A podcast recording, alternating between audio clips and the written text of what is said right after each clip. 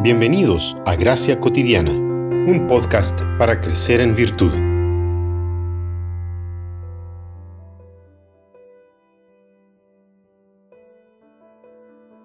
Oh Dios, tú eres mi Dios, yo te busco intensamente.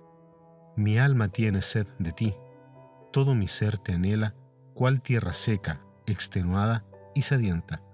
Salmo 63, 1. Las disciplinas espirituales son cosas que nosotros hacemos. Nunca debemos perder de vista este hecho. Es eventual cuando ocurre una situación diferente, pero solo ocurre para alimentar nuestra fe, como dijimos en el episodio de ayer. En el primer episodio de esta serie de reflexiones sobre las disciplinas espirituales, dijimos que ellas son las actividades realizadas o escogidas de manera consciente, con el propósito de capacitarnos, Teniendo esto en consideración, ¿qué pasos podemos dar para la práctica de la disciplina del retiro? Lo primero que podemos hacer es aprovechar los pequeños retiros que se presentan durante el día. Pensemos en el retiro de aquellos primeros momentos de la mañana antes que la familia despierte. Tish Warren, en su libro Liturgia de lo Ordinario, dice que somos marcados desde el primer momento en que despertamos por una identidad que nos es dada por gracia ese puede ser un excelente momento para la práctica del retiro. Pero Dios nos invita a desarrollarnos en medio de situaciones ordinarias que vivimos todos los días. Tendemos la cama, lavamos los platos, cuidamos de la casa, de la ropa, trabajamos, respondemos emails, nos encontramos con personas. A través de las tareas más cotidianas, la transformación de Dios extiende sus raíces y crece si volcamos nuestro corazón al retiro interno.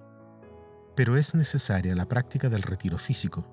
Para ello, también podemos comenzar con pequeñas prácticas. Habilitar un espacio de oración en casa, buscar un parque, un mirador, contempla lo que te rodea, habla poco, disciplínate de tal modo que tus palabras sean pocas y llenas de significado.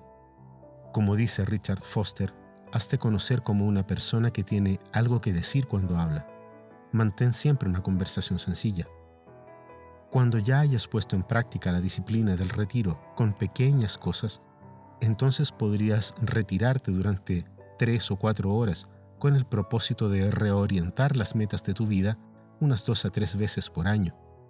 En la quietud de esas horas, oye el sonido del silencio de Dios. Un buen consejo es llevar un cuaderno donde escribas lo que vayas pensando en tu tiempo de retiro. ¿Anhelas sumergirte en el conocimiento de Dios?